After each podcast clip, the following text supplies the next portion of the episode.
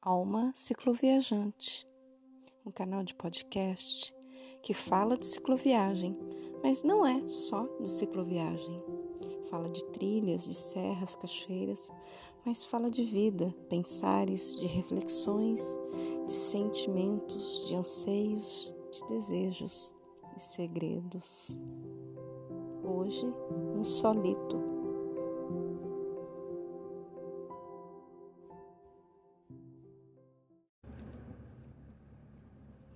repente vem ele, mansamente, envolvendo, me arrastando num forfulhar. Olho para cima, vejo as folhinhas caindo, caindo, caindo. Mais parece um voar, um saltar de paraquedas do que uma queda. Paraqueda.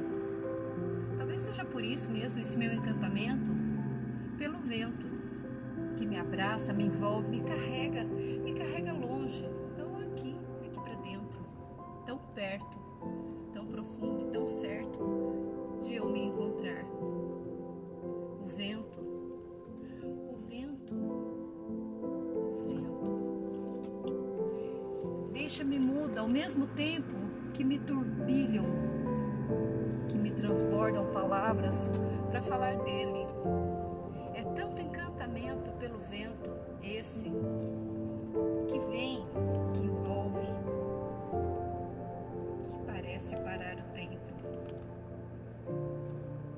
O vento é como se fossem asas invisíveis que chegam de mansinho em meio da canção do forfulhar das folhas e vem me convidar.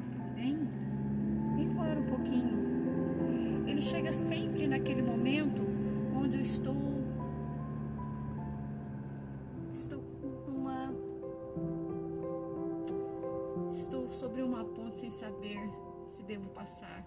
O vento sempre chega nas horas certas, como se quisesse e conseguisse lavar minha alma. Ele vem numa intensidade onde ao mesmo tempo que me abraça, me embala e parece carregar bem longe tudo, tudo, tudo aqui que vai dentro de mim. O vento é como se fosse um amigo ausente e presente, porque eu não vejo ele, eu não o vejo e ele sempre está tão perto de mim.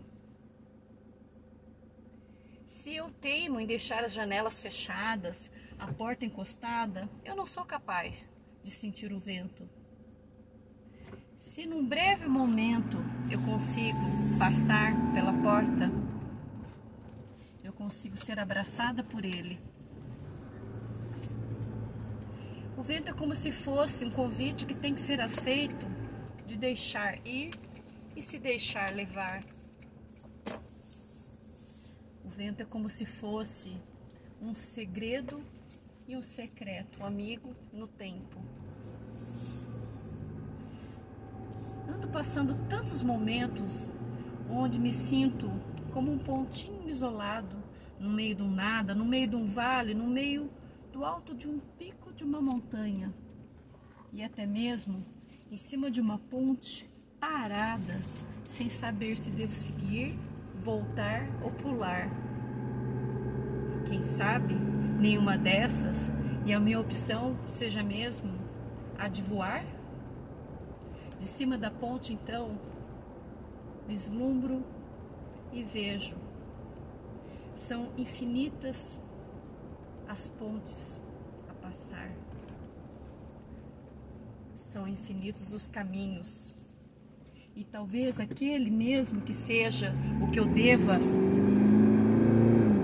transpor e alcançar não seja nenhum visível, assim como o vento é invisível, e eu deva esticar muito bem, delicadamente e gigantemente as minhas asas e decolar.